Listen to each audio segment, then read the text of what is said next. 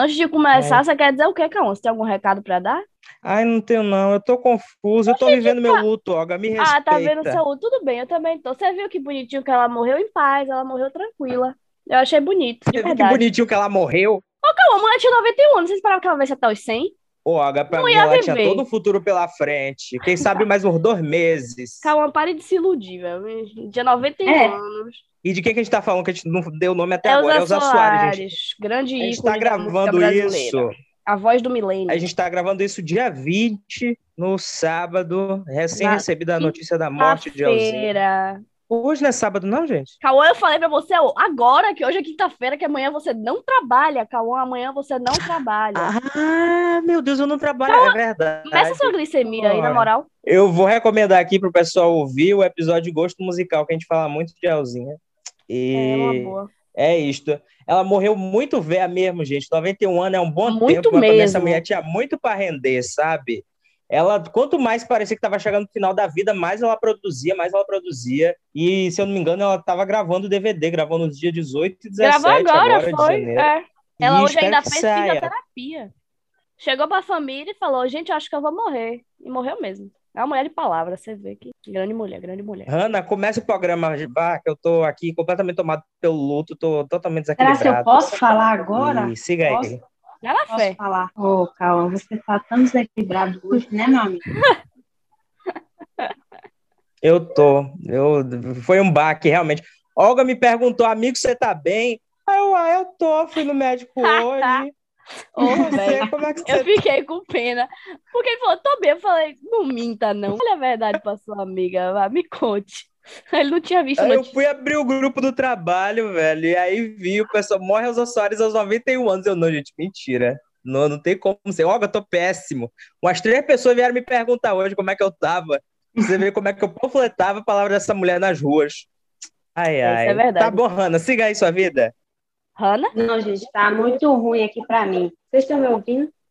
Eu não tô, Tô. ouvindo nada. Você teve três dias pra Da comprar um última fone. vez, não tive. Eu estou doente, péssima, não posso sair pra rua. Hanna, você tá doente há 25 dias, no mínimo. Eu juro, o pior é que eu fiquei de novo, porque minha mãe pegou, e aí eu peguei de novo Não dela. entendi, que merda, hein? O intercâmbio de variantes. Ô, minha amiga, mas não se preocupe, não, exatamente. que Jesus, ele foi no Exato. leproso. Imagine você que tá com sempre resfriado, entendeu? Então, Imagine ama você também, que tem é todos isso. os 10 dedos da mão. Aí, que a gente saiba. Ah, meu Deus do céu. Eita, Sofia tá dando um... quebrando pau aí com o Hanna, descendo o cacete. Cagaram na sacolinha. Eu aposto 50 reais na menorzinha, hein, Sofia? Dando na cara dela. Eu também. Sofia, nossa querida irmã mais nova de Hanna. Ela tá fazendo um escândalo aqui, gente, pelo amor de Deus. Por quê? Bota ela pra participar aí. Diga oi. Oi, Sofia. Não, ela tá lá dentro, enchendo o saco de minha mãe. Tchau, Sofia. Fica com Deus. Quem A gente manda? ouvindo a criança revoltada. No... É, Você tá ouvindo? Eu vou, vou falar aqui, peraí, rapidinho. Não fale nada. Essa menina não vinha aqui agredir nenhum de nós. Não, não se mute, não. A gente quer ouvir. É porque Sofia é bem a cara dela vir agredir a gente. Eu não duvidaria, não. Também não. Tenho medo de criança. Criança e idoso é uma coisa que me causa arrupios. É, criança e idoso, tenho medo. Porque eles têm estatutos pra eles, entendeu? A gente não pode nem revidar. A gente tem que sofrer sozinho no canto. Mas a gente tem a desculpa que a gente tem depressão, calma. Ah, é verdade. Sempre bom, né, Olga? A gente pode se aposentar. Já falei pra você fazer MEI. Você não faz? É porque pelo menos tem garantia de aposentadoria, né? Tem, menina? Tem. Que loucura. Tem. 2022, quem tem garantia de aposentadoria no Brasil, hein? Quem tem garantia Além de de qualquer Maísa coisa no Silva. Brasil? Reformule sua frase. É verdade. É Aí verdade. você tá correto. Minha avó comprou uma geladeira no passado, deu merda no motor. Ô, Hanna, bem-vinda de volta. Tava falando aqui de eletrodomésticos. A gente sempre volta pra esse assunto. Desde que transformar nosso Instagram num grande centro de vendas de eletrodomésticos. Desde que hackearam o domésticos Instagram. e, e, e- e aposentadoria. Fala, frequentadores de enterro de todo o país. Saiu a notícia que ninguém acreditou. Nós voltamos, infelizmente. Não era uma piada, não era uma brincadeira e não era só uma uma pequena amostra assim que a gente ia esquecer. Voltamos, estamos fazendo de novo esse programa horrível que todo mundo ama. Vai lá, Olga, explica o programa, vá. Eu nem sei Não mais como é que explica não. o programa, não. Sério mesmo, eu esqueci completamente como é que explica o programa. Você conta o que é que tem, o que é que a gente faz e tudo mais. Nada, O a que, gente que a não gente faz, faz? nada. O último episódio desse negócio só existiu porque hackearam nosso Instagram. ah, eu não sei o que, que a gente faz. O que, que a gente faz? Aqui no podcast, a gente dá a senha do Instagram pra bandido e a gente fala de tragédia. Boa, Olga. Que É isso aí. A gente só tá aqui porque Cauã fez um grande drama, entendeu? Mentira, não, a E gente queria voltar. obrigado. Você foi obrigada. É diferente. Gente, eu queria me defender que eu não dei a senha pro sequestrador. Eu dei o link para que ele redefinisse a senha. Eu entreguei esse Boa. empoderamento nas mãos dele. Ele Entendeu? escolheu o destino dele, né? Entendi. Ele poderia fazer ali o que ele que bem, o que ele bem entendesse. E ele optou por estar roubando o Instagram de 400 seguidores, que deve ter rendido a ele o que nada. Mas ele quis fazer essa brincadeira com a gente. Eu admiro o senso de humor do Eu brasileiro. não duvido que ele tenha conseguido vender alguma coisa. viu? Vender não, receber dinheiro, né? A gente tinha que ter um- uma porcentagem aí, né? Uma comissão, né? É, pô, Eu a acho gente. justo. Cauã, principalmente. Pelo aluguel porra. do ponto, né? Exato. Tá, gente, comece aí esse babado. Esse baba- A ligu- o linguajar dela. Você tá acompanhando muito o Vini no BBB, né, Randa? Tá com o linguajar bom. Isso. Ai, Comece esse babado. Povo animado. Eu sou Cauã. Eu sou Olga. Aqui é Hanna e hoje vamos falar sobre sequestros em cárcere privado. Isso aqui não é um workshop. Se você está procurando por isso, procura no Não lugar faça errado. isso em casa. Me chama no privado.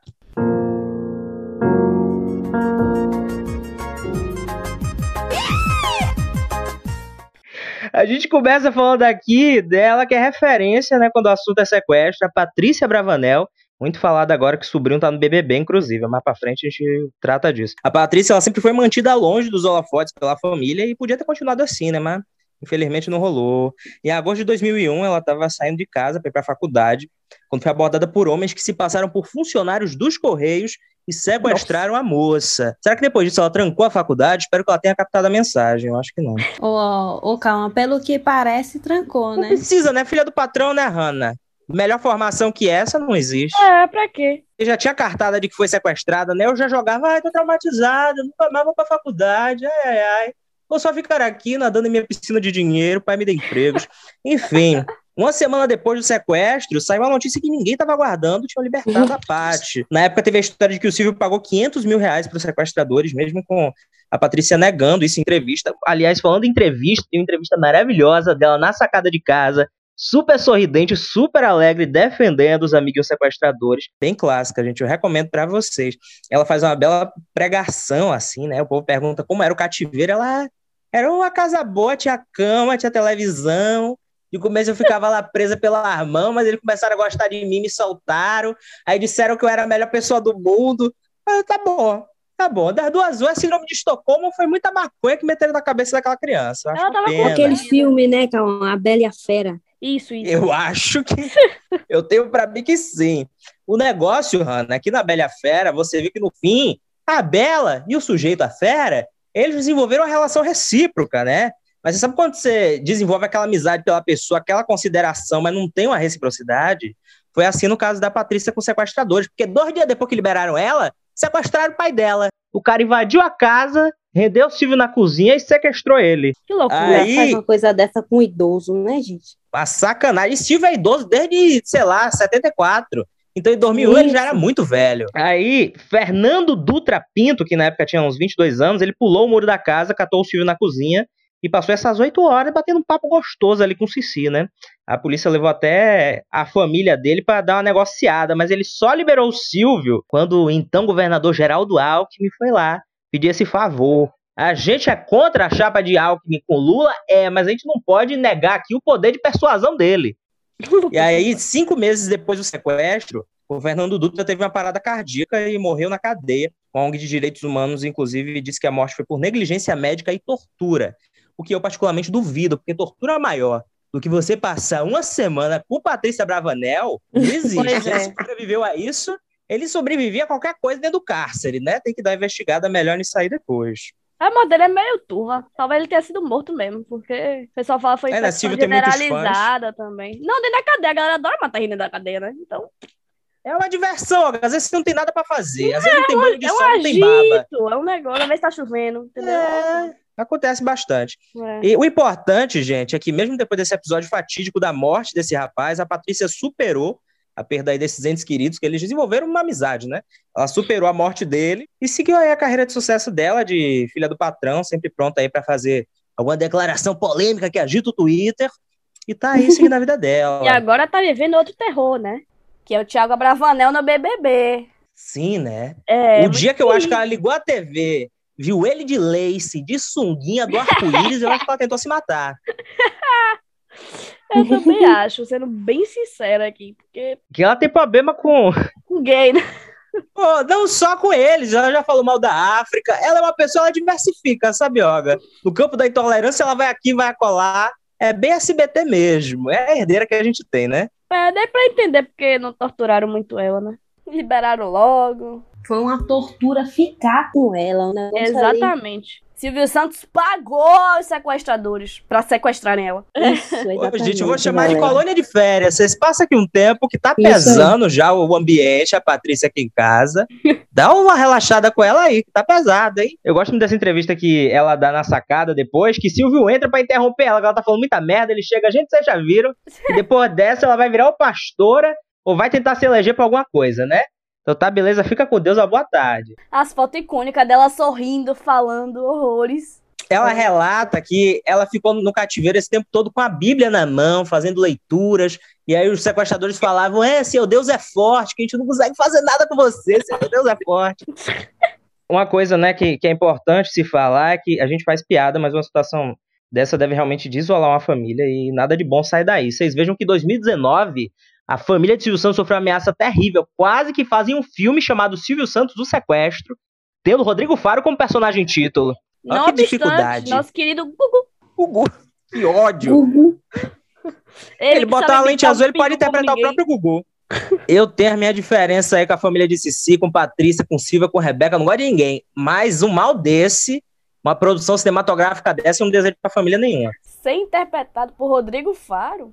Que tristeza. A última coisa de atuação que esse homem fez na televisão foi simular choro lá quando o Gugu morreu. Falando em sequestros aí de Patrícias, tem um caso que eu queria pontuar também, que é o da Patrícia Hearst, eu não sei como fala esse nome, infelizmente. Parece coração, mas tem um S. Hearst, vamos lá. É uma mulher aí dos Estados Unidos, que ela era herdeira de um império jornalístico e também era atriz, mas ela ficou famosa mesmo em 74 pelo trabalho da carreira, que foi ser sequestrada, né? Ela foi sequestrada por membros do Exército Simbionês de Libertação. E aí, o melhor de tudo é que ela acabou se juntando aos sequestradores, mudou o nome pra Tânia e foi assaltar banco com eles. O homem se desfecha, é maravilhoso. Bom demais. Muito bom. A Patrícia, ela chegou inclusive a ser presa, cumpriu parte da pena e tal, aí depois veio político e perdoou, né, os crimes dela. É, como esse exército tinha um cunho marxista, como eu falei, eu prefiro acreditar realmente que a moça foi seduzida pelas belas palavras de Karl Marx, se tornou anticapitalista e quis derrubar as grandes instituições. Para mim é mais romântico, é mais bonito. É nisso que eu vou crer. Depois ela casou aí com um guarda-costa dela, uma coisa meio Whitney Houston branca, e seguiu a vidinha dela. Mas o que marcou mesmo a carreira dela foi essa coisa do sequestro em 74 e se juntar aos guerrilheiros. E esse caso ele rendeu bastante nos Estados Unidos, principalmente porque ela já era de uma família bem famosa, né? O avô dela foi quem inspirou o filme Cidadão Kane. que Eu Nossa! nunca vi, como a maioria dos filmes, mas eu já ouvi o título e deve ser importante. Não, eu ia falar que eu até que entendo é, é, um pouco o, o lado dela, que você falou que ela era jornalista, né? Não, ela era herdeira de um império jornalístico. Ah, tá. É porque império jornalístico e nada é a mesma coisa, né? Também, dependendo do lugar É onde você esteja. Então, eu de, Pô, meio que entendo isso ela é hoje optar em por dia, outro né? lado. Eu meio que entendo. Olga, né? naquela época a galera se importava pro nosso ofício. Verdade, não tinha Bolsonaro e Trump no mundo, né? Verdade, tem isso. Não é, existia tinha, ainda. mas não desse jeito. Eu ia fazer as contas aqui, eu 74, será que tinha? Mas tinha um dois é velho pra cacete, né? Em 1910 já Uhum. devia ter esses dois merda aí. Eu tava assistindo Sex and the City, né? E aí tem um episódio que aparece Donald Trump. Eu entrei em choque, menino. Eu passou de uma sériezinha leve de comédia pra terror em cinco minutos. Uma loucura. Ele apareceu, vixe! Mas Trump, ele, ele antes apresentava o aprendiz, né? Ele era meio Roberto Justus de lá, então ele já era figura midiática, assim. Que horror. Meio bizarro, né? Podre, É meio caminho que o Luciano Huck tá querendo seguir aqui, vamos ver. podre, É, pois é. podre. Espero não ver. Ele tá tentando mesmo, né? Eu achei que ele tinha desistido. Enfim. Tomara que desistam por ele. Eu tô torcendo pra você isso. tem um sonho, Sonho. desista. Cauã mandou eu falar sobre o sequestro do ônibus 174. E aí eu fiz aqui um roteiro. Eu vim aqui fazer uma denúncia, na verdade, porque são três temas pra mim. Já começa daí, preconceito, entendeu?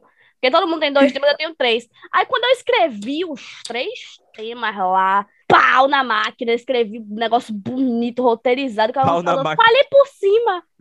Fale só por cima, pau no seu cu. Agora você vai ouvir a história do ônibus 174. Não diga isso. Olga, nosso público é raso, Olga. Faz qualquer brincadeira que ele já engole, Olga. Eles vão pular pro final do episódio pra ouvir a gente falando de BBB, eu tenho certeza. Absoluta. Hoje tem, turma. Não dá spoiler, não. agora, comentáriozinho. A gente falou no último Não episódio que a gente ia comentar sobre BBB toda semana, Hannah. Eles sabem disso. Não, vamos fingir que não. Ah, Fernanda. pronto. Em 12 de junho de 2000, mais precisamente às 2h20 da tarde, no Rio de Janeiro, tava passando um ônibus linha 174, sentido Central Gávea. Tava bem cheio o ônibus, na verdade, porque era um horário meio que de pico, né? A galera saindo do trabalho e indo pro trabalho no turno da tarde. E aí o ônibus foi rendido perto do Jardim Botânico. Não me pergunte onde é que fica isso. Fui no Rio duas vezes, então não faço a menor ideia de onde é que fica esse lugar, mas eu Que imagino que seja... chique, eu nunca fui. Não pretendo ir de novo. Nada contra, porém tudo contra. O único lugar que eu já fui na minha vida, além de Simões Filho e Salvador, foi São Paulo, quando eu fui com a minha amiga Hanna. É, verdade. E aí, um moço chamado Sandro Barbosa Nascimento, de 21 anos, abordou o ônibus. Ele deu sinal pro ônibus parar, dando a intenção que ele ia entrar. E ele entrou já com o revólver na cintura mesmo, mostrando pra todo mundo que ele tava ali pra fazer o mal. Ele achou que tava tudo dominado e tal, só que um dos passageiros conseguiu, felizmente, avisar pra uma viatura 20 minutos depois do início do sequestro. E logo em seguida, dois oficiais pararam o ônibus e começaram a, né, a negociação. Na hora que eles pararam o ônibus, o motorista, o cobrador e a maior parte dos passageiros conseguiram escapar pela janela e pelas portas, graças a Deus. Mas 10 ainda ficaram dentro do ônibus, não conseguiram sair e se tornaram reféns de Sandro. A primeira pessoa que Sandro levou para frente do veículo e de fato apontou a arma para a cabeça foi Luciana Carvalho. Ele colocou ela para dirigir o ônibus, coitada, a bicha em pânico, ele colocou ela para dirigir o ônibus. E em seguida ele disparou contra o vidro do ônibus só pra atacar o terror mesmo. Ele não tava afim de atingir ninguém, ele só quis causar o choque na polícia. Que horror. segui- Ó, uma pergunta Oi, aqui. Ela, essa moça, ela tinha CNH para estar operando ônibus e também para fazer serviço remunerado? Provavelmente não, eu espero que ela tenha processado a empresa de ônibus, porque eu processaria. Eu exigiria um pouquinho, pelo menos aí uns 50 conto pelos minutos que ela ficou dirigindo o ônibus. É claro. Eu faria um processo trabalhista, né, Olga? Naquela época, era que Exatamente. ano isso? É 2000, calma. Ah, ainda não era governo Lula, não. Ainda não tinha lei trabalhista, não. Pode seguir, tá tudo bem. tudo bem, então foda-se. Fora isso, tudo bem. Até então, depois Sandro libertou outro refém, que era o Williams de Moura. E aí, nesse ponto, ficaram só mulheres e Sandro no ônibus. Depois que ele rendeu Luciana, ele puxou uma outra moça chamada Janaína Neves, fez ela de refém, botou a arma na cabeça da mesma Tentou ensinar ela a dirigir também? Me diga que não, por amor não, de Deus. não. Sem, sem... Formou quatro motoristas nesse dia? Jamais. Foi só, só questão de Luciana mesmo. Fora isso, não tivemos outros motoristas. Inclusive, nem o próprio Santo tentou dirigir. Afinal, estava sem motorista. Ele precisava botar alguém ali no controle do veículo, né? Enquanto ele fazia o negócio dele. Ele obrigou a Janaína, botou a arma na cabeça dela e mandou ela escrever nas janelas do ônibus usando batom vermelho. Ele mandou ela escrever várias coisas, mas as coisas mais marcantes, assim, que realmente foram bem assustadoras na época, foram as frases: ele tem pacto com o diabo Busquem conhecimento. e ele vai matar geral às seis horas. Busquem conhecer. Fã de Xuxa, né? Lula 2022. Por que foi de Xuxa, minha amiga? É um pacto, né? Ela não é ela que dissemina essas coisas. Ah, é verdade. Mas é ela que pacto. trouxe o compacto aí pra mídia. Eu ouvi ao contrário o disco dela. Daí, pouco depois, ele pegou essa pobre dessa menina, a Janaína, de novo, cobriu a cabeça dela com um lençol, mandou ela contar até 100 e falou que quando ela terminasse, ele ia atirar nela. Quando ele acabou de contar até 100, ele mandou Janaína abaixar, sair do campo de visão da polícia e fingiu atirar nela. Só que ele não atirou nela, ele atirou mais pro lado, pegou num banco, se eu não me engano.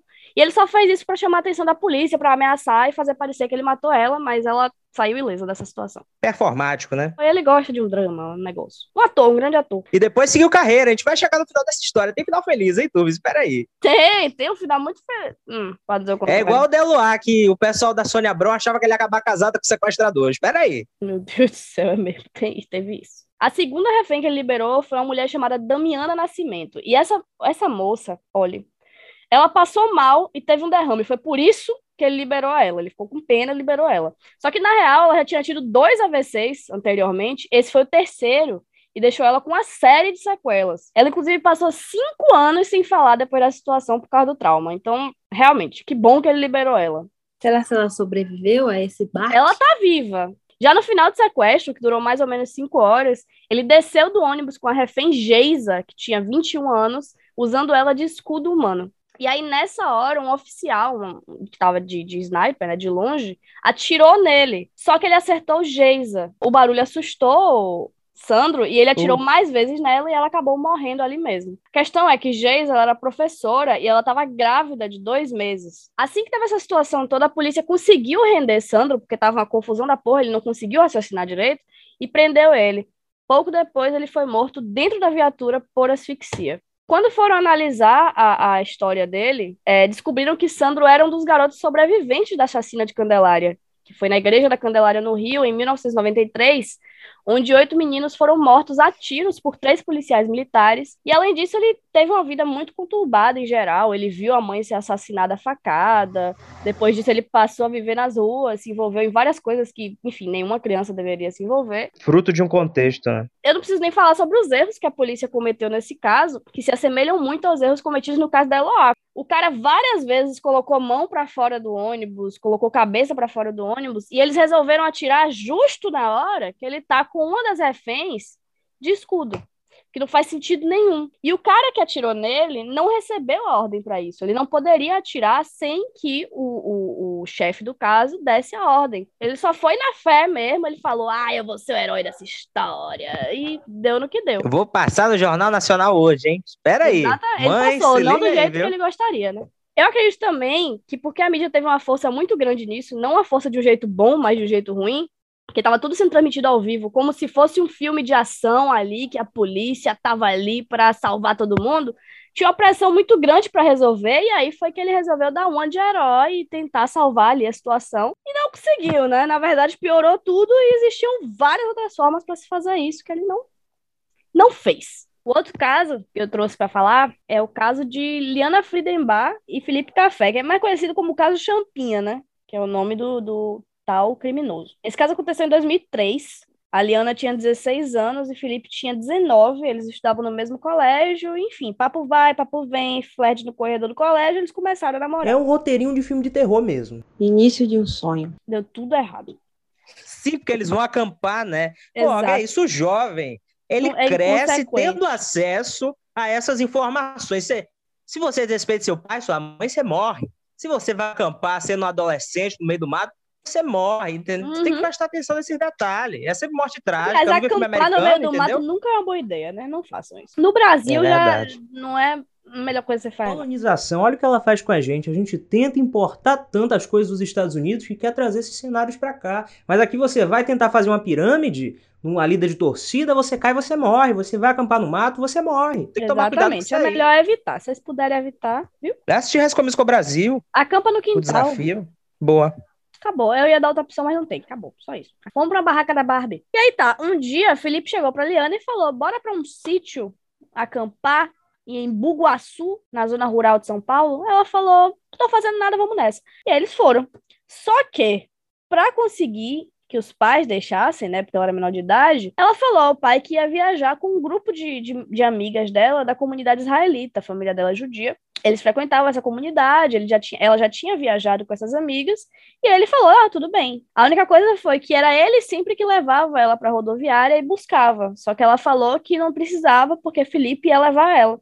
E aí o pai achou que não precisava se preocupar com isso e deixou ela aí. Pelo que eu vi em entrevistas e em documentários do caso, os pais não eram contra o relacionamento. Então não tinha muito porquê ela mentir em relação a isso. Talvez ela tivesse medo deles falarem que não, porque não conheciam o rapaz direito e porque ela era menor de idade, mas enfim, não tinha porquê. E aí, no dia 31 de outubro, eles foram lá para em Buguaçu, para o tal sítio.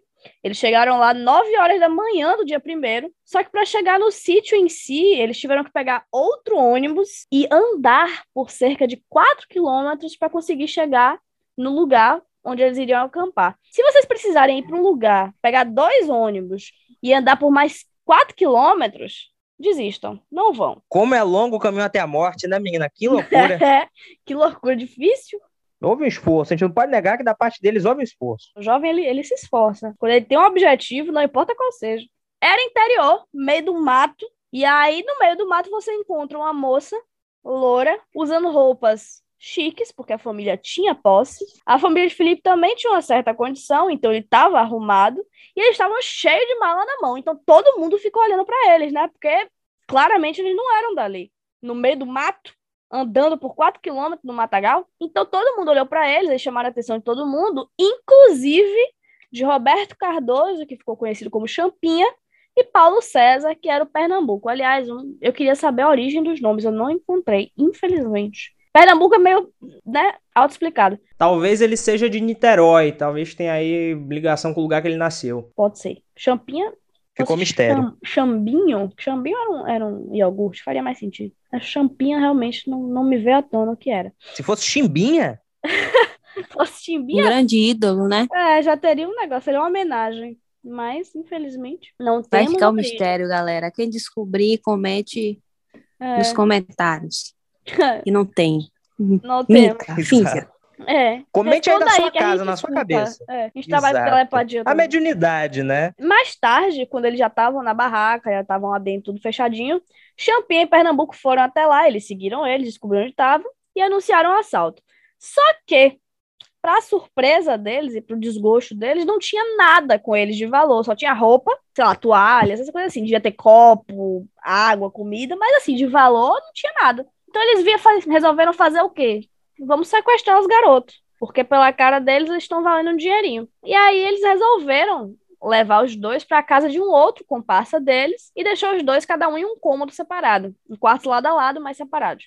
E nisso eles estupraram Liana várias vezes durante o período que ela ficou sequestrada. Eles se revezavam para isso, enquanto Felipe estava no quarto ao lado do deles. Dois dias depois disso, do início do sequestro, eles decidiram que não valia a pena manter Felipe com eles, porque, enfim, Felipe não estava dando um retorno, né? Como Liana, infelizmente, estava. Então, eles decidiram levar os dois para o matagal próximo. Pernambuco levou Felipe e Champinha levou Liana. E quando eu falo levou, é tipo assim, amarrado e segurando, não é tipo de mão dada, não, tá? Até Mas que eles chegaram a pedir, a pedir resgate, porque pelo que eu vejo Não, do caso, parecia que era só crueldade mesmo. Eles iam, eles Parecia que planejavam. só- Só... que eu sinceramente acho que eles viram Eliana um potencial muito maior usando ela como um objeto do que pedindo resgate. Enfim, os caras são, enfim, né, Desgraça. criminosos, de fato. Eles Que são. merda, viu? É, Criminosos e adolescentes, o que é uma combinação terrível, né? Você não Pois pode esperar é. nada de bom vindo daí. ele, o Champinha ele ficou tão Uma assim grande com ela. desgraça. Pois é. O Champinha ficou tão assim com Liana que ele apresentou ela para o, o dono do lugar onde eles, onde eles mantiveram em cativeiro os meninos e para o irmão dele como namorada dele. E Ah, a menina estava aterrorizada, né? Então ela não ia falar nada nunca, que ela não era maluca, coitada. Eles levaram os meninos pro meio do mato, até que em determinado momento Champinha parou Liana, segurou para trás, e Pernambuco continuou andando com Felipe até sumirem de vista. E Liana escutou um tiro ser disparado. Ela perguntou para Champinha o que era e ele justificou dizendo que era o sinal de que Felipe tinha sido liberado. Obviamente não foi isso que aconteceu. Ele recebeu um tiro na nuca e morreu no local. Liana nunca soube disso. Liberado dessa vida, né? Pra próxima. Uhum. Exato, Pois depende é. muito do conceito de liberação né, que você tem. É, Ele não disse A pra religião onde que se tinha adapta, sido, né? De certa forma, ele não mentiu. Como só tinha uma pessoa sequestrada agora, Pernambuco fugiu para São Paulo depois de ter matado o, o namorado de Liana, e Liana continuou nas mãos de Champinha. O pai de Liana, que já tinha percebido que a filha tinha que ter voltado e não voltou, ele foi na, na, Porra, na essa altura, né? É, porque ela tinha que voltar no dia 2. Ela falou pra ele, deixou subentendido que voltaria no dia 2. Quando ele chegou na rodoviária, ele viu que não tinha ninguém lá, tipo assim, ele não reconhecia os pais das meninas, não tinha ninguém, na verdade, na rodoviária, estava vazia. E aí ele percebeu que tinha alguma coisa muito errada. E aí, quando ele voltou pra casa, ele começou a ligar pras meninas do, do grupo, né? E aí ela, ela falou: não, a gente não viajou, não, a gente tá todo mundo em casa. E aí ele percebeu que tinha uma coisa muito errada na situação começou a ligar para as amigas próximas de Liana, até que uma delas resolveu, né, contar que ela tinha viajado para Embu-Guaçu com o namorado. E aí o pai se desesperou, viu que alguma coisa tinha acontecido e decidiu ir até lá para procurar. E aí chegando lá, ele, ele chamou, pediu ajuda do Comando de Operações Especiais e eles enfim, procuraram tal no meio do mato até que encontraram a barraca com as coisas deles e com o celular de Liana. E aí, enquanto isso, o comparsa, que era dono do cativeiro onde Champinha estava com Liana, chegou lá. Ele não estava no local ainda. E ele apresentou, como eu falei, Liana para ele como namorada. E ele chegou, inclusive, a oferecer ela. Literalmente se, se revezavam nessa situação. Sioga, Champion, o que é que aconteceu? É agora que ele tá pro Charlie Brown? Conta pra gente. Não, Champion, esse campeão também morreu, calma. Mas não, o Champinha acho que tá vivo, viu, minha amiga? Eu lembro que em 2007 saiu o vídeo dele super bem, menina, bem servido, na casa super de alto nível, entendeu? Comendo Ah, as coisas é. boas, TV 29 polegadas, que pra 2007 era um Era. cinema. Pô, Ah, eu ainda acho bem grande. O pai de Liana conseguiu contato com um grande empresário, porque ele saiu pedindo ajuda pra Deus e o mundo, né, Pra encontrar a filha, lógico. E aí esse empresário ofereceu a ele um helicóptero pra jogar folhetos do alto com a foto dos dois, ah, informando que estavam desaparecidos e que, enfim, tivesse alguma informação pra ligar, na tentativa de divulgar a situação. Quando eu li isso, eu achei uma imbecilidade sem, sem tamanho, porque, porra, o cara não sabia até agora que estavam procurando pela menina. O pai dela me vai e joga um monte de papel. Até que eu vi que ele também acha que foi uma grande imbecilidade. Ele fala É que desespero hoje. de pai, né, gente? Eu Vai sei, mas assim, a não, não falo nem que foi culpa dele. Mas talvez, sei lá, se tivesse um investigador mais ou menos, podia falar, ó, talvez não seja a melhor opção. Não Talvez não seja melhor você avisar pro sequestrador que você sabe que sua filha tá sequestrada, hein? É, Se ver. hein? Se ele não ligou pra você ainda, talvez ele não tenha interesse que você encontre ela. Então vamos deixar por baixo. Hum. Vamos procurar no sigilo, mas enfim, não, não tivemos, né? Ele fala que talvez tenha sido o grande culpado da morte da filha por causa disso. Ele acha que ele fazendo isso causou pânico em Champinha e, em certo ponto, sim, causou. Mas o que deu o, desespero em Champinha foi que no dia 3, o irmão dele foi atrás dele para falar que a polícia estava realizando rondas na região. E foi aí que ele falou: é, vai dar ruim. E aí, dois dias depois, eu achei até que demorou demais. Dois dias, o Champinha disse a Liana que iria levar ela até a rodoviária, que ele ia soltar ela para que ela voltasse para casa. Só que no meio do caminho, quando Liana estava na frente dele, ainda no matagal, ele sacou uma peixeira e desferiu diversos golpes no pescoço, peito e costas de Liana. Ele só saiu de lá quando ele teve certeza que Liana estava morta. Os corpos de Liana e Felipe só foram encontrados no dia 10 de novembro, cinco dias depois da morte de Liana, ou seja, ainda demorou um pouco. Pernambuco e Champinha só foram presos no dia 14 de novembro de 2003 e Champinha foi encaminhado ao local de menores infratores porque na época do crime ele tinha 16 anos. Inclusive foi esse crime que foi o estopim para a discussão da redução da maioridade penal no país, já que a pena aplicada para menores, na época, não sei como é que está agora, é a medida socioeducativa de três anos de internação. E mesmo tendo mais de 18, quando a medida acabou, ele tinha 19, pela lei ele não poderia ser punido novamente. Atualmente, foi o que o falou, ele vive na Fundação Experimental de Saúde porque ele não é apto a conviver em sociedade. E ele provou isso em 2019, quando ele tentou fugir usando um estilingue para render dois guardas. Muito bom. Eu não preciso nem dizer que ele não 13 anos, ele né? continua até hoje. Eu, Eu fico me perguntando como é que esse homem liderou um bando de criminosos, né? Que o líder do bando era ele. Pois é. Pode ser. É porque os outros deviam estar com armas piores que a dele, né? É verdade. Ele tava com estilingue, os outros estavam com só com as predas. Não tiveram nenhum acesso ao estilingue. Só com elástico. Aqueles elásticos de dinheiro. O que a gente conclui disso aí é obedeça seus pais. Não esconda coisa da sua Não família. minta pros seus pais. É, não minta não, gente. Pelo Pois amor de é. Deus. Que besteira é essa? Isso é tão adolescente dos anos 2000. Isso, fale a verdade. Olha a verdade, o mundo tá tão Conte perigoso. tudo direitinho. Esse negócio de viajar com o namorado sendo menor de idade sozinho não é legal. Esse negócio Não de namorar. Esse negócio é, de viajar. Não namore. Esse negócio de ser. Não gosto. Se Isso. desintegre. Não viva. É, a gente deu esse conselho pra Cauã ontem. Se desintegre, não seja. E eu tô na tentativa aqui até agora, tá com a gelatina já. Já tô virando partículas. Chegou meu momento. Hoje eu não serei silenciada, viu? Ou serei? Será? Vocês estão ouvindo? ver. Será? Hum, Estão ouvindo, Meg? Olga, eu acho que a Hanna caiu, viu, Olga? a gente tá te ouvindo. Eu odeio vocês. Gente, será que a. Hanna tá aí ainda ou será que a irmã dela quebrou o celular? Ih, Cauã, você Eita. é um homem machista querendo silenciar uma mulher, né? uma mulher que usa óculos, uma minoria social. denunciar. Quem foi que disse que. Morena não pode gravar podcast? Todo mundo fala isso, você entrar no Twitter, às vezes entrar nos trends, Pois o é. pessoal discriminando pesado. Vai lá, Uhum. minha amiga, você merece, esse momento é seu. Vai lá, conta aí pra gente. E as novidades? Não tenho. Tá, vamos lá. Eu vou falar do sequestro do pai de Romário, o jogador. Eu espero que todo mundo conheça, né? Futebol. O Cauã me meteu o Romário aqui só porque eu assisto futebol. Ele me meteu aqui Romário. Tome, vai, fale isso. Eu A única aqui do trio, mas ele né, me jogou Ou erra, né? jogou essa função aqui. Vamos lá. 2 de maio de 1994, o pai de Romário, Edevaí Farias, 64 anos, foi sequestrado no Rio de Janeiro. Ele desapareceu depois de deixar o bar Garota do Quimpungo, Grande. um grande bar. A família preferiu manter segredo depois que ele desapareceu. No dia 3, ninguém falou nada, tipo, ficaram procurando para ver se achavam, não acharam, vamos manter segredo aqui, não vamos alarmar não. No dia 4 de manhã, os sequestradores entraram em contato com a família e pediram 7 milhões de reais de resgate, coisa boba. Quem não coisa tem isso hoje em básica, dia? né, menina? Todo mundo. Oxe, eu coisa que a gaveta topei agora aqui, ó, Hanna. O dobro disso. Loucura. Oxe. Tiver E sequestrador só- livre aqui, Simão Filho, passando aqui na rua B, quiser dar um alô. Não, mentira, gente. Fica com Deus. E só, só nesse dia que pediram o resgate foi que Romário foi in- informado que o pai dele estava sequestrado. Até então ele estava lá de boa jogando a bola dele. E fica com Deus.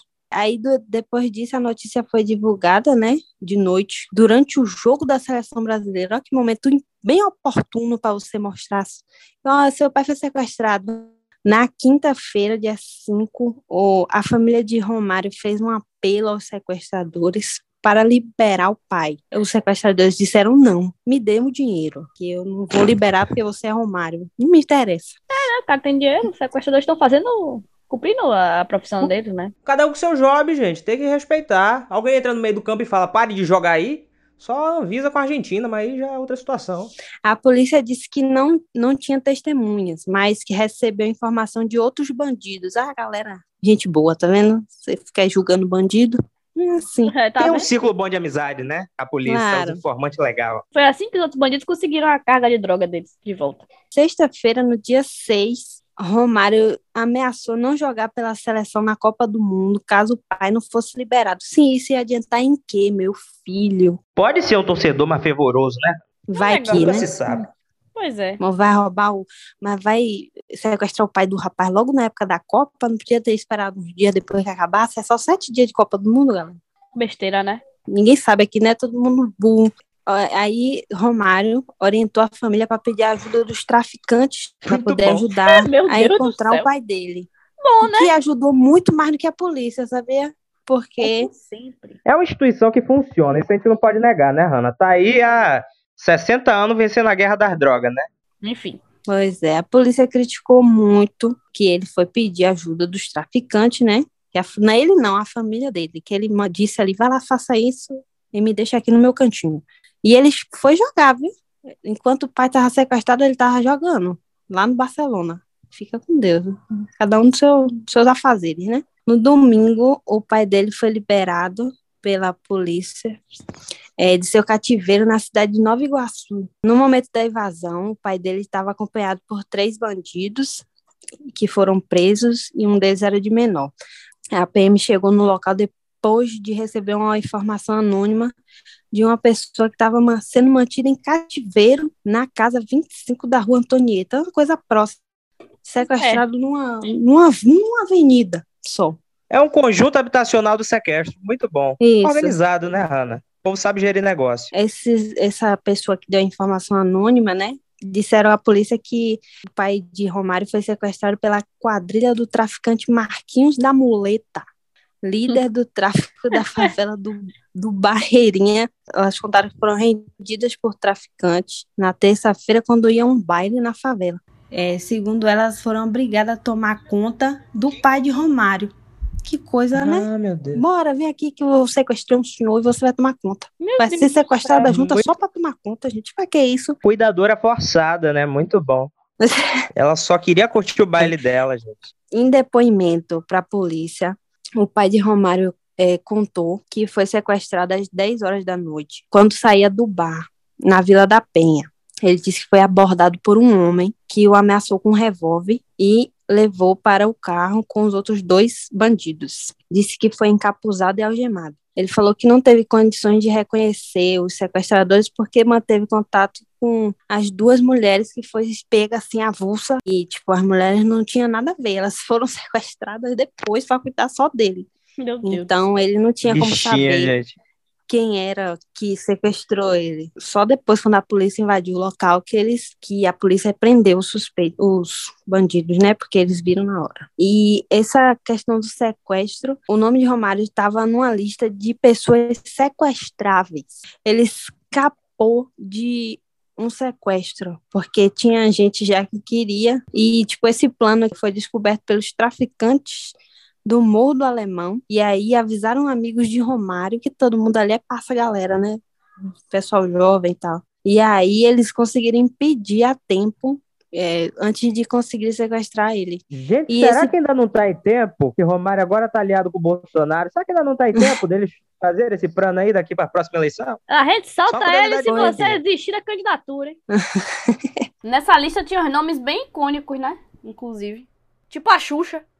Mentira, não. A Xuxa tava na lista. Sério? Sim. Salva pelo pacto, graças a, a É, alguém, tinha, alguma tinha entidade. Oh. deputado na lista, tinha outros jogadores, técnico de time e a Xuxa. Tem um aqui que eu não sei se estava nessa lista, né? Mas também acabou sequestrada, que foi a mãe do menino Robinho, que recentemente voltou a ser destaque aí no mundo da criminologia, sendo condenado por estupro, mas isso aí é um assunto para outro episódio, também para ele resolver com a polícia. Espero que, no mínimo, durante 10 anos. Vamos ver essa condenação rolar aí. Um grande abraço. Enfim, tava a mãe de Robinho curtindo churras na paz em 2004, na, na periferia de Praia Grande, em São Paulo, quando ela sofreu esse sequestrinho aí. Ela foi liberada um mês depois com pagamento de Meu Deus, resgate um em mês, dezembro. Caralho. Pra você ver. Hein? A mídia diz aqui que ela foi encontrada com os cabelos muito curtos e desidratada, mas sem maiores problemas físicos. Porque eu acho que depende, né? Depender do formato de rosto da pessoa, um corte mal feito pode ser uma grande tragédia. Eu acho que faltou realmente Eu uma acho. sensibilidade por parte do G1 noticiando isso aqui. Sim.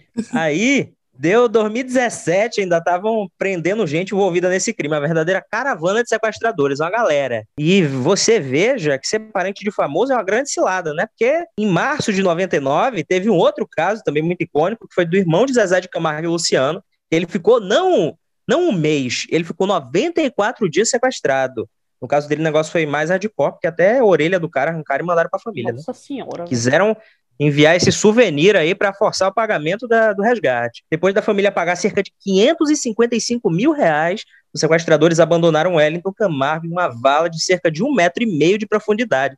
O que foi uma desgrama, porque o Wellington ele é paraplégico, né? Então ele precisou se arrastar de dentro dessa vala até uma pista para poder pedir socorro. Então a crueldade dos caras foi em níveis assim bizarros. E uma reportagem da Folha informa aqui pra gente, que eu tô tendo acesso, turminha, que dois policiais militares e três mulheres chegaram a ser presos por causa desse crime.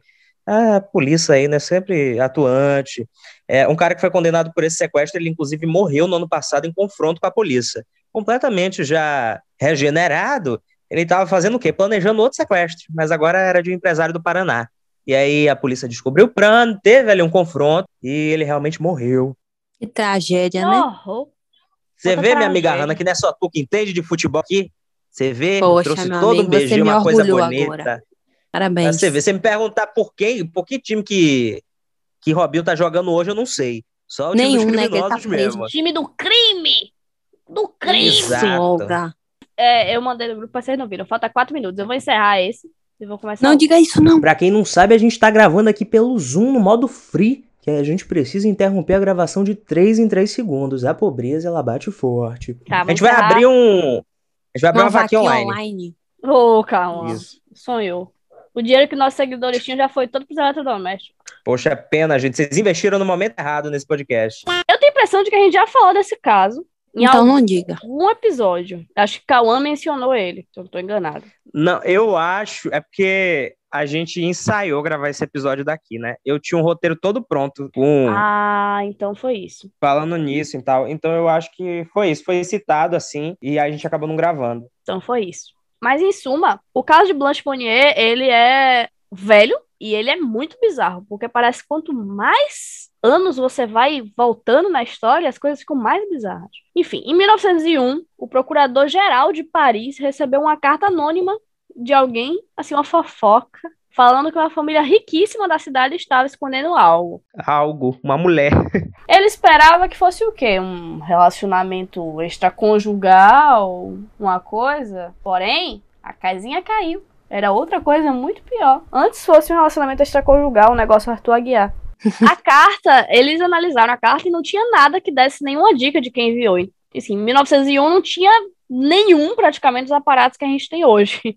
Então, realmente, não tinha como eles saberem quem enviou. Daí ele e a equipe começaram a investigar o que é estava acontecendo. E eu acho que tinha poucas famílias no poder aquisitivo da família Monnier, porque foi bem rápido para eles chegarem neles. Quando eles chegaram lá, a família era constituída pela Madame Monnier, que era conhecidíssima por suas obras de caridade, inclusive ela recebeu um prêmio por isso, e o filho dela, que era um advogado top topíssimo da cidade, super reconhecido, todo mundo adorava ele, enfim. Ela tinha uma filha também, que ninguém lembrava da pobre da menina, cujo nome era Blanche. Ela estava desaparecida há 25 anos e ninguém comentava sobre isso. É uma coisa que eu não entendo. Ela simplesmente sumiu do mapa um dia, um belo dia, ninguém viu mais essa menina.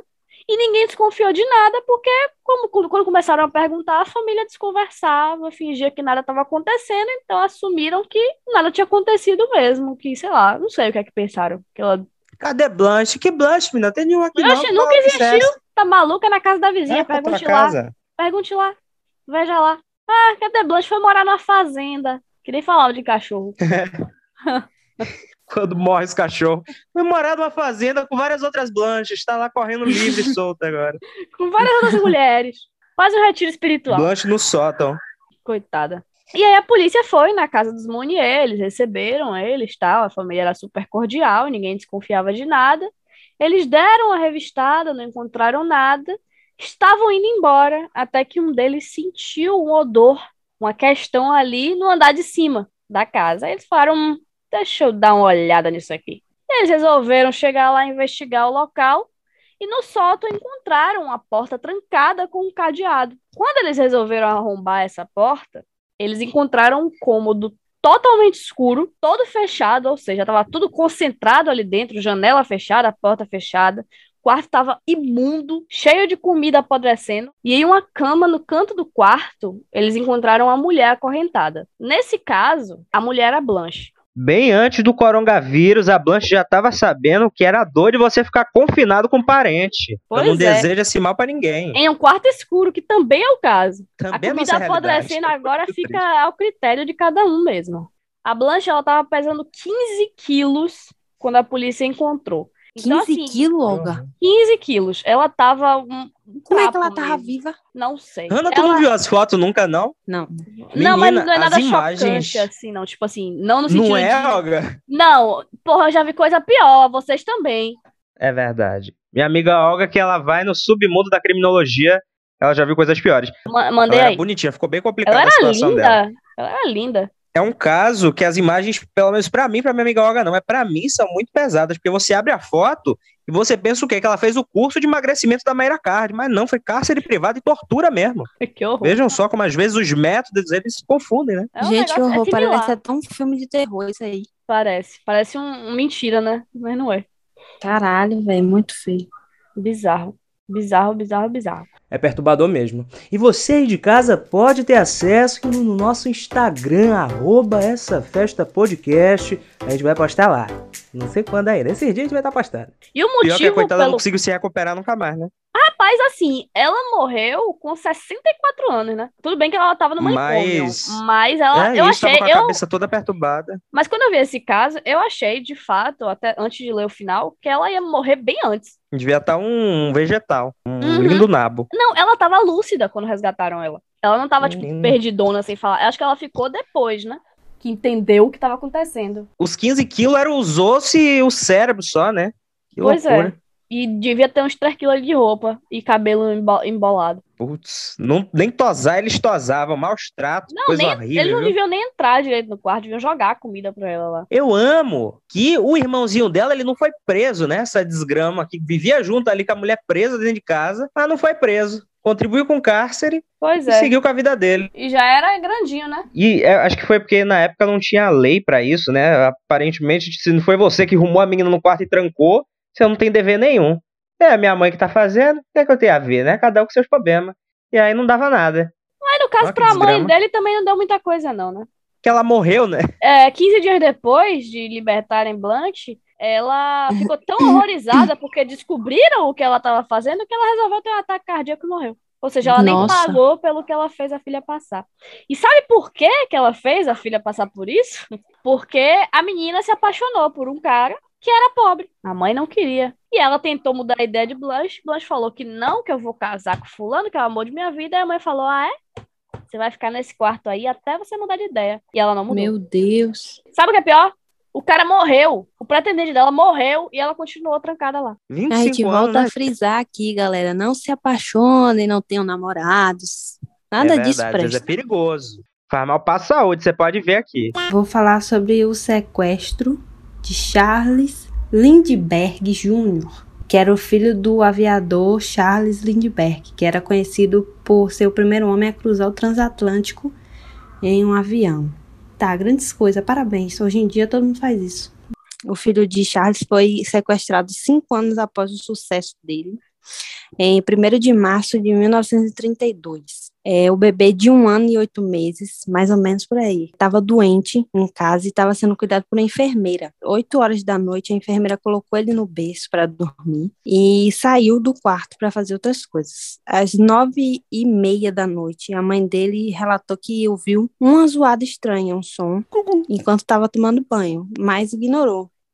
O pai também disse que na mesma hora é, ouviu um estalo forte. mas achou que era alguma coisa caindo na cozinha e ignorou também a zoada. Foda-se, né? Um bebê em casa, não...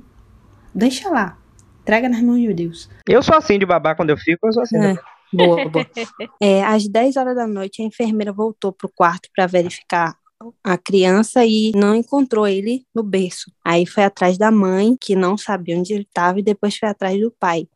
Mas nenhum dos dois estavam com, com o menino. Eles começaram a procurar pela casa, mas não tinha rastro nenhum de onde o menino podia estar. Aí o pai dele subiu até o quarto e achou um envelope com uma mensagem pedindo dinheiro do resgate. Ele então saiu, pegou um rifle que ele tinha em casa. Ah, americano, né? Esse povo tem tudo. Um monte de merda. Ele saiu com rifle para procurar se ele via alguém com o bebê dele na rua, na Tá aqui região. seu resgate com a harmônia. É. É, meia hora depois desse, de saber do sequestro, a mídia inteira já estava sabendo sobre, sobre o caso e estava passando Sônia Abrão comentou, jornais. foi um horror. Isso, e Cidade Alerta, Bate, Batman. Dudu Camargo? Batman. o Batman. Isso, Que ótimo. É, depois disso, é, Charles, o pai, né, mobilizou diversos amigos e figuras do submundo de, de Nova Jersey O submundo Pra de poder Nova Jersey. Um bando de Isso, é o pessoal que fica. Exato. Cada um com seus traficantes, né, Olga? Pois é. Vamos fazer um crossover aqui com o de Romário. Tudo tá Sim, interligado aí. sim, lógico. Cada claro. um em seu país de preferência. Exato. Ele mobilizou essas pessoas para poder ajudar a entrar em contato com os sequestradores. Inclusive, um dos criminosos mais famosos da época, que era Al Capone, que estava preso em Chicago, ofereceu ajuda em dinheiro, 10 milhões para poder achar o filho dele. Imagine. Mas ele queria que a, que a pena dele diminuísse. Porque ele tava fazendo uma caridade. Vamos lá. Ele tem os motivos dele. Vamos botar assim. Claro, cada um tem suas escolhas. É, não cada vamos julgar qual os outros, cada né? um. A gente não tá aqui pra julgar. Quem somos nós? Já julgando. Mas enfim. É, que loucura é essa? Seis dias depois do rapto, uma um segundo bilhete foi recebido por Charles. É, e aí aumentou o valor do resgate para 70 mil dólares. Meu Deus do céu. E solicitou uma pessoa para poder intermediar nas negociações.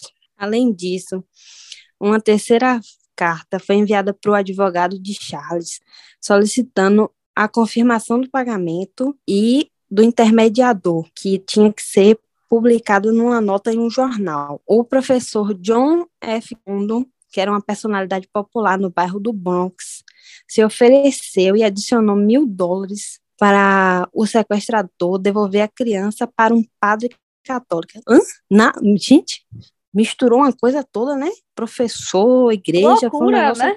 virou um oi, um caos. Então, Lindbergh aceitou a ajuda do professor, que passou a negociar diretamente com os sequestradores por cartas. E essas cartas eram mandadas ao longo dos dias, é, contando que a criança permanecia sem lesões e vivendo em um barco. Após 16 dias, o professor recebeu a sétima carta, contendo o pijama que o bebê vestia na noite que ele foi sequestrado. Aí, com essa confirmação, o pai, Charles, autorizou ao professor a publicar que estava disposto a pagar o resgate sem intermédio da polícia. Pra quê, né, meu filho? Aí, no dia 1 de abril, no dia da mentira, ele vai cair nessa lorota, imagina. Um mês depois do início do sequestro, ele recebeu a resposta dos sequestradores autorizando o pagamento. No dia seguinte, aí uma nova nota foi recebida por um taxista que foi orientada a entregar por um passageiro que não se identificou. Meu Deus, Jana, que cama de gato, meu pai do Pois céu. é, tipo, o cara Pra deu no a fim, nota, spoiler, ainda não encontrar a criança viva. Olha, sinceramente. é, entregou uma nota para um taxista, que o taxista deu o passageiro e o passageiro entregou o pessoal, né, o pai do, do menino, com o endereço de depósito para poder fazer o depósito do dinheiro. O pagamento foi feito com notas falsas idênticas porém tinha números de identificação das cédulas. Para poder investigar onde é que foi parar o dinheiro, entendeu? Isso, quando o sequestrador fosse no mercadinho tentar comprar um negócio, a atendente Isso. fala: epa, epa, epa, é você. Não, não, não. Que besteira é safado, essa? pilantra. Vai pra onde? Tá achando que vai pra? Paradinho aí. É, esse dinheiro foi colocado em uma caixa de madeira feita para facilitar a identificação caso fosse encontrada também. Essa caixa foi levada no local que eles tinham dado o endereço, né, pelo taxista, pelo passageiro, aquele lele todo. O professor que estava fazendo intermédio entregou para um, um homem que se identificou como John. Aí, depois de receber a confirmação do pagamento, ele recebeu uma última carta orientando o comparecimento até um barco com a escritura Nelly. Nelly. Nele. Porcaria. Isso, ele. De, a- e aí, de acordo com essa carta, o bebê estava ao cuidado de duas mulheres que não tinham conhecimento de que o também. bebê era sequestrado. Meu Deus Tá vendo aí? A mesma mulher que sequestrou, cuidou lá do pai de Romário, elas estão aqui agora. Mesmo Armênio. Elas estão Essa fazendo gente- bico em vários Essa mulher estão tentando ir pro baile funk delas desde o século passado, é muito difícil. Muito É triste isso desumano. que tá acontecendo aqui. Aí eles foram até esse barco, realizaram a busca, mas não encontraram bebê nenhum. Mais de dois meses depois do sequestro, um caminhoneiro e um assistente desceu em uma estrada para fazer o seu famoso xixizinho, né? Depois de uma viagem longa.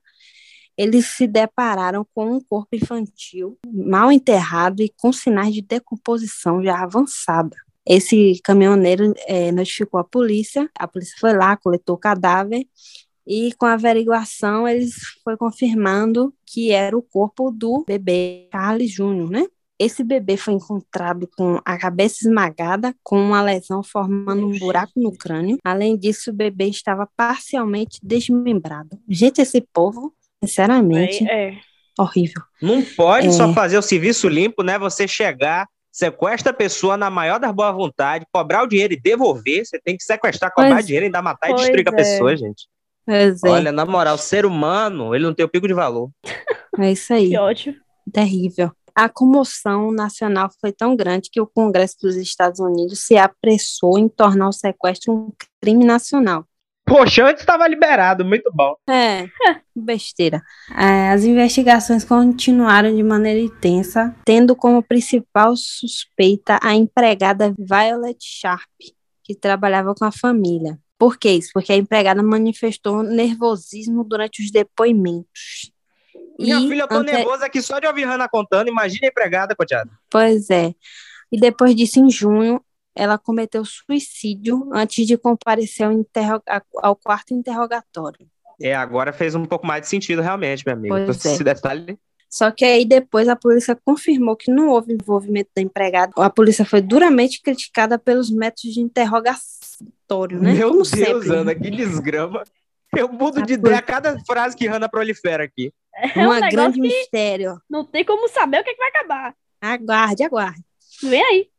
Enfim, Essa mulher, na verdade, não se matou, ela fugiu pro terreiro do Piauí, tá lá com o Michael Jackson até hoje. Conte pra gente. o Michael Jackson, Elvis e uma galera lá muito massa, viu? Vão lá que visitar. Após orientar os bancos de todo o país a buscar as cédulas que foram adulteradas, né, para poder saber, o Federal Reserve Bank notificou ao FBI em agosto de 1934, informando que havia compatibilidade que o funcionário que recebeu anotou a placa do carro do cliente que fez a transação, que no caso recebeu esse dinheiro, né? Essa cédula mentirosa. A polícia aí localizou esse carro no Bronx em nome de Bruno Richard. Bruno foi condenado à morte e eletrocutado no ano seguinte. Ah, tá bom. Entendi. Fazer o quê, né? Momento Olga fora de contexto. É no meio, Ô, é na- no final.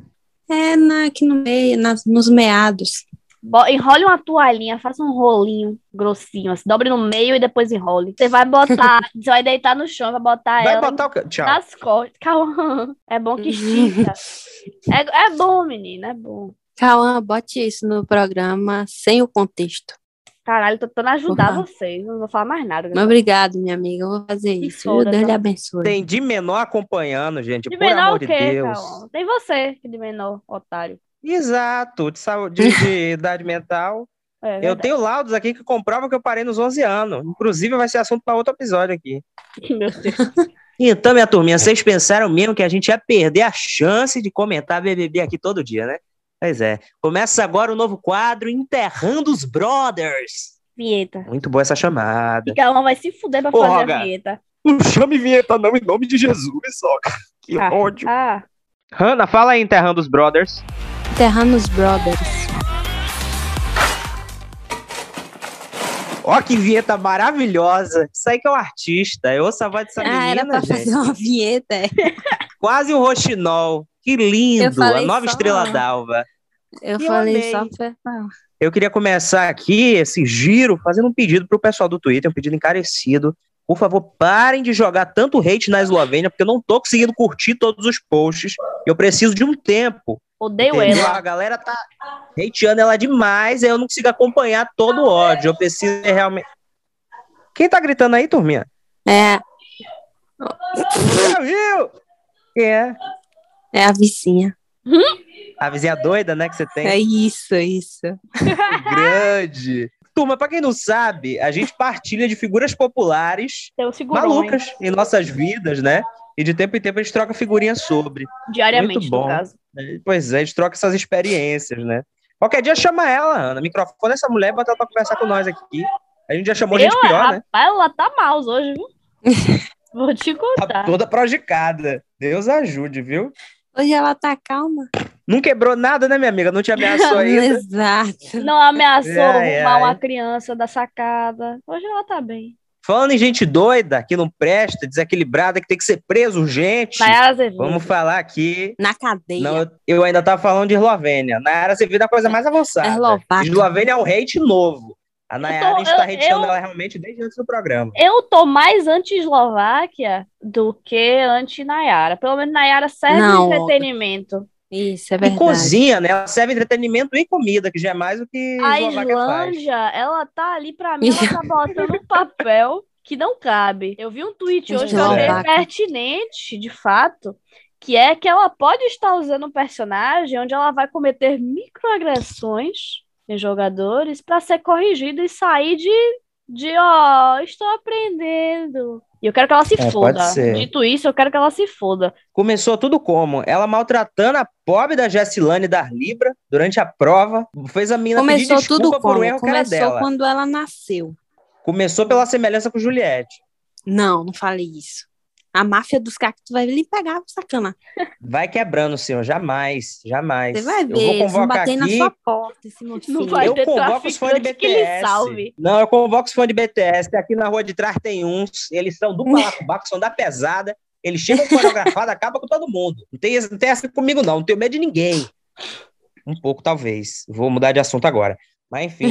Eu notei, eu notei até recentemente que ela estava usando aquele vestido de manga bufante. de- aquele vestido rosa, igual de Juliette, que virou vestido da C&A. Ela tá bem, bem engajada ali em tentar emplacar. Ela não tá rolando, né? tentando, né? Ela tá se esforçando. Para quem não Jamais se será. lembra, a Eslováquia, ela entrou no programa ali meio, meio que a galera achando ela parecidinha com Juliette, tendo um pouco de favoritismo por ela. Só que tá sendo uma bela de uma escrota, né? Não se esforçou nada na prova pela imunidade, sacaneou Jacilene, ainda fez Jacilene pedir desculpa. Safada, pilantra. Pois é, e Jacilene no momento tava segurando as caixas, não tinha nem como pedir desculpa em Libras, que é o que enaltece ela dentro do programa, ela trazer essa representatividade, essa inclusão. Então é isto. Para mim, a pessoa enterrada da semana devia ser realmente a Eslováquia, a tiazinha Suzana Alves do Inferno. Quero ela aqui fora para cumprir pena por todo o crime que ela tá cometendo. Que linda quebrada, acabou de entrar na casa, ela já chamou Lindy ele. Doente. Essa menina é doente. que Lina tem tatuado na testa aí. Gente! É uma coisa. Eu não... Rapaz! Eu divido a. re- Ela tá revoltada aí também. Minha, velho. Meu Deus. Rapaz, hoje vai ter Gente. coisa, viu? Ela tá chateada que Eslováquia também, que é a eliminação dessa mulher. Agora. Sim, Olga, enquanto a gente tem essa trilha sonora bonita aí da vizinha de Hannah, no Boa Noite pra quem é de Boa Noite, aliás, boa noite, né? Sempre bom. Pra quem É de educação. E bom dia pra quem é de. Bom dia. Bom dia. Uma boa tarde também fica essa beleza. Sim. Exato, o importante é a liberdade, né? Falando em liberdade, quem fere liberdades individuais, Eslováquia. O que é que tá acontecendo com essa mulher, Olga? Você tava Porra, tá de- Maluquice, ela é doente, velho. É doente. Não, não, não gosto dela. Ela e, e, e o Gil do, da Batava. Não gosto deles. Viu da ódio. Ele tá forçando, né? Você achou, minha amiga? Só porque ele passou no último ao vivo três horas mexendo na peruca, esperando o Tadeu comentar, e Tadeu não deu o mínimo de ousadia. Ô, Que vergonha ficar coitado. aquilo, gente. Deus Ele mexendo no cabelo. Chegou a hora que tirou, cansou. Então, ele me parece gente boa, mas ele faz o perfil é, humorista de Instagram, que eu odeio, né? Então, Hoje ele, ele me largou. Hoje ele me largou E é uma- mais ou menos aí, juvenil. na ação da Avon. Foi o que, meu Deus, que ele falou? Foi uma coisa, ah, Bom não sei dia, o boa quê, noite pra que quem é de boa noite. Isso aqui que é de ouro eu quero, porque eu sou todo ourinado. E a última vez que eu ouvi essa piada foi do Foi meu o Didi. tio. Meu tio tem 62 anos. O Gil do Barriguinha Mole, não gosto. É isso mesmo, amiguinhos. Eu sou o Barriguinha Mole. Grande, aquele efeito 3D bonito, né? Ele, ele Tava rindo sozinha aqui, esperando o meu momento de chamar ele de Gil do Barriguinha Mole. Que ódio. Eu Mas- amo os mascotes da- das bebidas aqui brasileiras, né, gente? E o Porque Dolinho que eu ele acho. teve. Não, ainda fazem propaganda, nunca mais ouvi. A última No A SBT última- passa. passa, né? Ótimo, vou procurar. Dole Guaraná. O sabor brasileiro. É só Dolinho, Boa. amiguinho. Vamos se drogar. Ô, gente, por favor, por favor, não vamos falar mal de Dolinho aqui, que na minha infância ele foi a única pessoa que se dispôs a ser meu amiguinho. Então eu tenho essa memória afetiva, eu queria que vocês respeitassem. Mas mesmo com a música do pai, Cal, Aí me pegava num lugar que era um pouco de pegou aí um gato. Vamos voltar, falar mal de Eslováquia e de vinho. Pronto, ah, de Ô, resto, você eu tá- acho. O menino Lucas, o menino Lucas não gosto dele, mas ele protagonizou uma cena boa, que foi aquela cena da Nayara cuspindo enquanto Cuspindo a come. comida, né? e perguntando, não gostou não? E ele olhando com a cara de pleno desespero. Travado. Eu só conheço. Ele é o Barão da Piscadinha, eu conheço Isso, ele Barão da por essa referência. Eu conheço Hoje, ele por essa referência e pelo meme do velho. hoje ele tentou dar uma flertada ali pé. Tranquila com, com Jade Picão, que inclusive entrou na casa sem abrir a porta com a, massa, com a mão, né? Tem isso aí. Ah, é. A Eu Mas ela- achei. deu um tapão Hum. na porta pra ela entrar. Ela já segurou na maçaneta já na casa. Temos imagens disso aí. Eu vi, eu fiquei agoniado por ela, né? Eu Pobre também. coitada, aquela casa 30 ali. anos da vida sem nunca fazer isso. É aquela casa que não vê o é higiene, né? entretenimento, Nenhuma. galera. Mas enfim, outra coisa que eu queria comentar é que, infelizmente, eu sou contra, né? Torcer pelo camarote, mas o camarote tá servindo muito, gente. O pessoal da pipoca é tudo podre. Ai, eu não tô gostando de ninguém da pipoca. Eu, sinceramente, achei um povo mosca morta retada. A que Não eu é mais mosca morta, simpatizo. É chato mesmo. É Isso. isso. Quem não é mosca morta é forçado. O único, a única que eu simpatizei assim, mais ou menos, foi Jessie, mas de resto. Jessie já É tá isso. mais pra lá do que pra cá. A bicha não faz nada. Mas ela fica, fica andando com um monte de gente bom. E aí eu fico. Ah, é preguiça. chatinha, né? Tipo assim, não faz nada. A minha narrativa com a minha narrativa com Jesse é parecida com a que eu tive com Thelma e com Gleice. Fazia alguma coisa? Não, Ah, mas sim. sofreu injustiças e a gente tem que corrigir daqui de fora. Então, eu espero que maltratem ela mais um pouco pra eu poder estar criando esse amor cada vez maior e fazer ela campeã. Porque de verdade eu não gosto de gente famosa mais rica ainda do que já é. Né? Então meu apoio tá com Jesse por enquanto. É, calma, eu vou ficar aqui esperando comprar, porque eu estou mais pro camarote. Vou dar de prêmio pra gente rica, infelizmente. Eu tenho uma fezinha aí que ela vai se entrosar ali com a galera do camarote e vai mostrar a personalidade dela. Eu acho que ela tá com medo, porque assim, entrar no BBB hoje em dia é realmente tem que ter medo. Eu tenho medo. Eu, eu acho que se ela entrar ali na galera de Douglas e tal, ela vai se dar bem. Poxa, uma pessoa que assim que eu vi anunciada, uma não as duas, né? Que eu, assim que eu vi anunciadas, eu já pensei, de modo algum vou torcer por elas, porque não, tem, não tinha nem que estar ali. É Bruna e devia. Thiago Bravanel, mas eu gosto tanto deles, gente. Eles são ótimos. Eu amo. Eu Thiago amo. já entregou vários memes maravilhosos. Ele dançando de bunda pra cima enquanto toca a música do Silvio Santos. Bruna fazendo cara feia pra Nayara Azevedo. Grandes Foi ótimo. coreografias. Bruna fazendo a cara feia pra Vini falando de Anitta foi icônico. Pra mim foi o melhor momento. Ele falando que a Anitta revolucionou a indú- a indústria e ela assim, olhando pra cara dele, tipo. Viu? Fica com Deus. Outro que eu fui pronto pra eliminar e também já acho super legal agora, infelizmente. Sei que vou me arrepender de falar isso. Em algum momento eu com certeza eu vou voltar a ter ranço dele. Que é o Pedro Scooby, o grande crush da minha Lenda- amiga aí, Oh, Ana Farias. Tópico Por isso que eu sensível. não falo nada. Eu me mantenho. É porque é homem, homem eu não confio. É verdade, tem isso. Ó, Olha, Dogrinhas, eu só confio em Dogrinhas. Dogrinhas eu confio. Hoje- Grande Douglas. Essa opinião Hoje pode eu mudar em 24 dizer- horas. Isso, é isso aí. A opinião, va... tweet Mas válido. Douglas vai 24 ter que horas. bater em alguém da minha família pra ele sair do meu top 3. desgostar dele. E depende da pessoa Pô, da família. É isso que eu ia falar. Dependendo do familiar, eu até agradeço se ele fizer isso É, com algum pois da é. minha. a depender, eu até falo, finjo que não vi. Mas fora isso, Por E segue a enquanto- vida, é isso aí. Por enquanto, meu ranço tá mais reservado realmente a Nayara. A Jade eu tinha no pré-confinamento, agora eu vou dar uma observada. já eu Continuo tô com um de pouco olho dela. também. Outra que eu tô adorando é Maria. Ela é tão espontânea, eu sou assim. Maria é perfeita. Ela falando que queria ser um macaco, porque se ele quiser jogar merda na cara de outra pessoa, ele joga. Eu sou assim. Quem acompanha a Hannah no Twitter sabe que ela fica da janela tucaiando os famosos da Globo quando eles vão gravar lá no bairro Sim. dela. Tô Poxa, Tony além do carro. Qualquer dia passar alguém que ela não gosta, eu não duvido nada dela arrumar um balde de merda na cabeça da pessoa. Já tá preparado. Cagar na sacolinha. Cagar na sacolinha, exatamente. É, vou fazer isso Meu sim. Deixa aparecer alguém aqui que eu, que eu não queira. Ver. Vou- Não vamos ficar esperando a vizinha correndo. voltar a gritar. Vamos ficar esperando pra ver se Hannah reage. Meu Deus Que do raiva. céu. Que horror. Sobre Jesse, hoje saiu no Twitter, né? Nós, como jornalistas, a gente tem que apurar a informação e trazer a informação correta e exata. Segundo vi no Fofoca. Twitter, segundo vi no Twitter, Jesse falou pra família que ia comprar pão e não voltou nunca mais, apareceu no BBB. Será, gente? Após lerem meu face, Eu acredito piamente. E eu prefiro acreditar nessa narrativa, né, Olga? Porque BBB, no fim, é sobre isso, entende? É sobre o lúdico, é sobre você escolher no que é que você acredita. Por exemplo, e na tá edição tudo passada, péssimo, né? E tá exato, uma errado, merda. exatamente. Na edição passada, quando o Carol com K tava esculhambando o Lucas, quando é, Lumena virou pra cara de Lucas e chamou ele de falador, que ele falava demais, a gente achou aquilo um crime, a gente achou aquilo terrível. Hoje em dia, eu concordo. Entende? É tudo a narrativa que você escolhe no, no momento ali. E o que, é que vocês acharam da entrada dos três hoje? Vocês acharam que rolou? Foi o que vocês estavam esperando? Só gritaram Achei quando já graça. porque de resto ninguém percebeu de cara quem era. Só a Jéssica que Pois pulou é. no pescoço de Arthur Aguiar, menina. Pensei que já, Já, ia rolar sabendo, né? o 39 corno ali. Ela Eu já sabe ali esperei. que tem a oportunidade dela, vai chegar em algum momento. Ela Vai. ligada. Ou no confinamento ou no pós, com certeza vai ter. Ele, todas as meninas dali que derem um, um sorrisinho pra ele, talvez até com o barulho da piscadinha.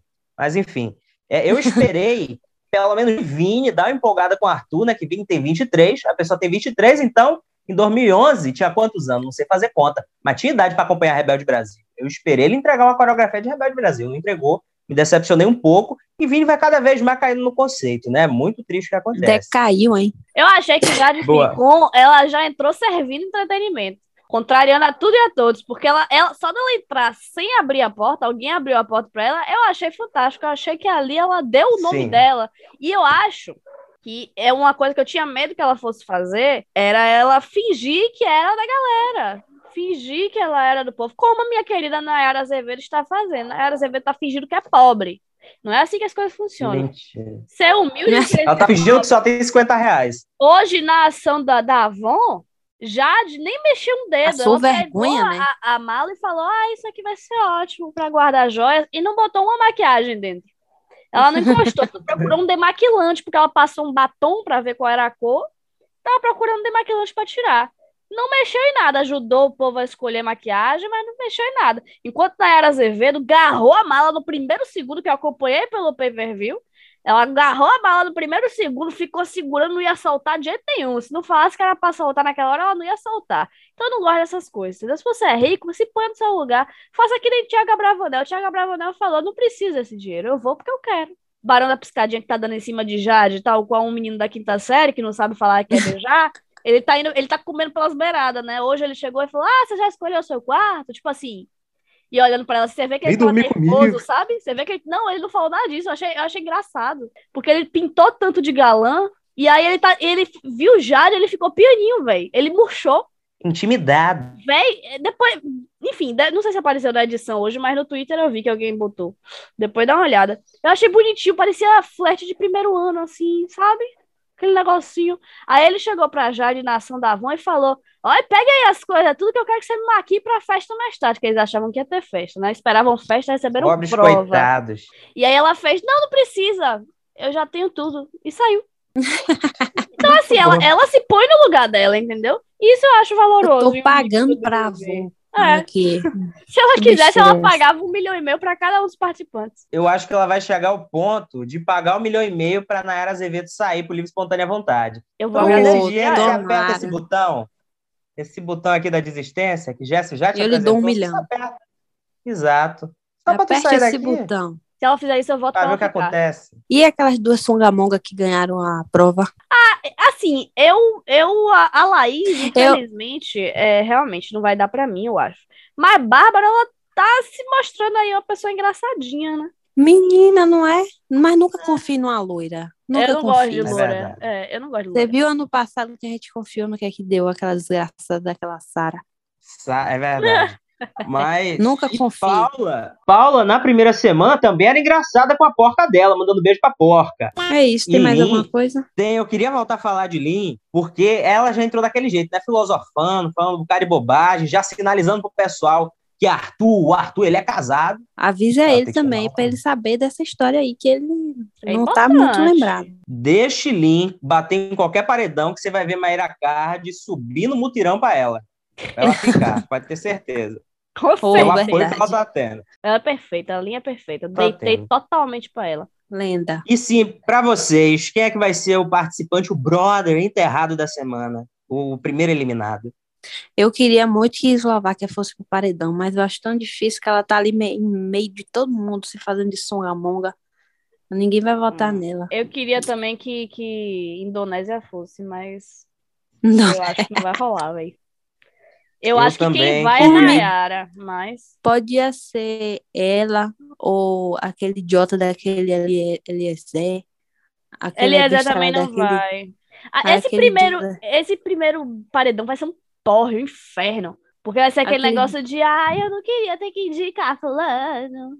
É por isso que eu gostava de, de, de Thiago Leifert, do sapatênis, porque ele fala, bora minha filha, seu tempo tá acabando, você tem que indicar alguém. Eu aposto numa saída pra essa semana, eu aposto no Barão da Piscadinha. E eu tenho certeza Tomara. que vai chegar semana que vem, a gente vai vir gravar e não vai ter saído nenhum dos que a gente falou. Mas tá tudo é. bem. Pior que eu não tenho nenhuma aposta Uh. assim, nem nada, zero. Aquele padrão é, Rodrigo, no chato, viu? Fica é, toda o hora que falando tem cheiro de de, jogo. esquerdomacho, sim. Chato. Não, Olga, Rodrigo, ele é bolsominion. Não, mas não é ele, Eliezer? eu tô falando também, mas eu tô falando, não, esque- é, Eliezer é o, o que se descobrir que Luciana é viciada em pornografia vai virar melhor amigo. Porra, nunca vi um cara só fala de sexo, tudo dele é suruba, tudo dele Poxa, é eu queria que esse aí saísse. Porra, ele é muito chato. Caralho. Cara, não para de falar de sexo também. Parece um de 15 anos. Hoje eu tava assistindo o pay-per-view. antes de começar o, o programa, ele tava no quarto com as meninas. Aí ele, ei, Lovênia, quando sai daqui a gente tem nossos planos, né? Suruba, não sei o que. Eu, caralho! Pelo amor de Deus! Só sabe falar disso É. Ele falou, velho, que ele tem um combinado com a ficante dele aqui fora, que se vazarem uma nude feia dele, uma nude feia, ela tem uma nude que ele pediu pra ela tirar pra vazar no lugar. Vocês entendem a gravidade da situação? Se fosse uma mulher fazendo isso, mas enfim, eu não vou entrar nessa discussão, não. É Eu- tanta gente que eu queria ver atrás das grades, Olga, que tá nesse programa, sinceramente. E a polícia não faz nada. É, agora é a indicação póstuma, galera. Não diga isso.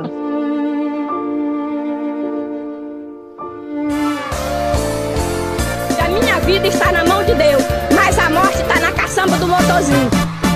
É, rapaz, o que eu tenho pra indicar aqui, velho? Deixa eu indicar então aqui, já que Vá, Vai lá. Tem o filme O Crime do Século, que é de 1996. para quem tiver interesse de ver, procure É sobre qual? internet. Do Lindbergh? É sobre Lindbergh, é. Eu já falei né, da entrevista. Para quem gosta de esquetes, fica aí a recomendação para ver a entrevista de Patrícia Abravanel na, na sacada de casa, né, conversando com os repórteres, glorificando a Jesus.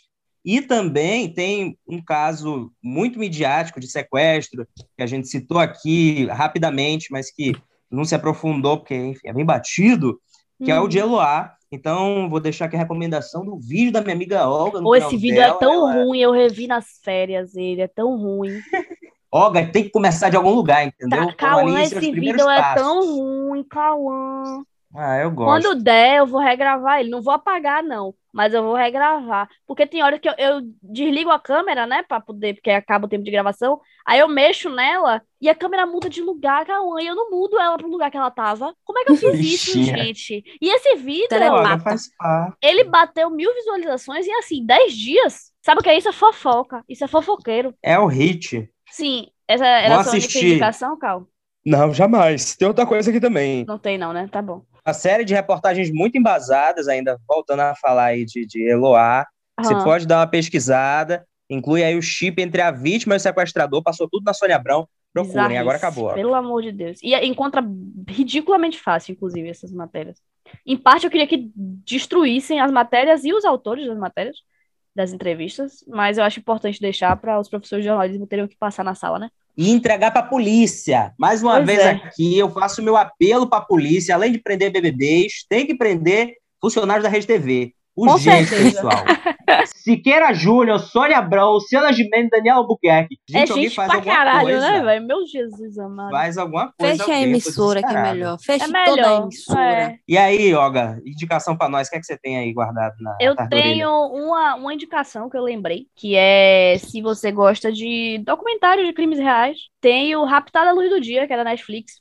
Ele não é o melhor documentário do mundo, tal qual todos da Netflix, fica aí a dica. Mas o caso, ele é bem interessante, de certa forma. É um caso real de 1974. Uma menina de 12 anos, eu acho, foi sequestrada na igreja onde ela ia por um vizinho dela. Tem uma desindicação, que é o filme da Netflix também, olha só, chamado Sequestrando Estela, que é muito ruim. Ele é muito, muito ruim. Não assistam. Os caras sequestram uma mulher aleatória na vida. Aí sequestram ela, levam pro cativeiro e ela quebra o pau dos caras. Tipo assim, a mulher não é nada, entendeu? Ela é magrela, é loira. E aí ela quebra o pau, tipo assim, ela desce a porrada nos sequestradores, que não faz o menor sentido, porque não dá um background dela. Tipo assim, se falassem que ela era uma puta de uma lutadora de Muay Thai, pá, tudo bem. Mas não fala nada, então você fica totalmente sem contexto, e é só isso. Chegamos ao fim de mais um programa repleto de emoções. Eu, inclusive, uso aqui minha mediunidade para sentir que a audiência está profundamente deprimida com essa informação. Mas não fique, já já estaremos de volta. Inclusive, estamos aí planejando fazer um episódio de TBT parte 2. Então, a gente quer saber quais são os, os episódios memoráveis aí das adolescências e pré-adolescências de vocês. Contem pra gente através do Instagram, arroba essa festa podcast. E também através do nosso e-mail. Ninguém usa e-mail, mas vou deixar. Essa festa virou enterro, Gatinha Miss gmail.com. Arroba bol ponto Vou com derrar, né? ponto br. Conta lá pra gente o que é que vocês gostavam e que ficou no passado, o que é que vocês não gostavam, que ficou por lá e que é melhor deixar lá também.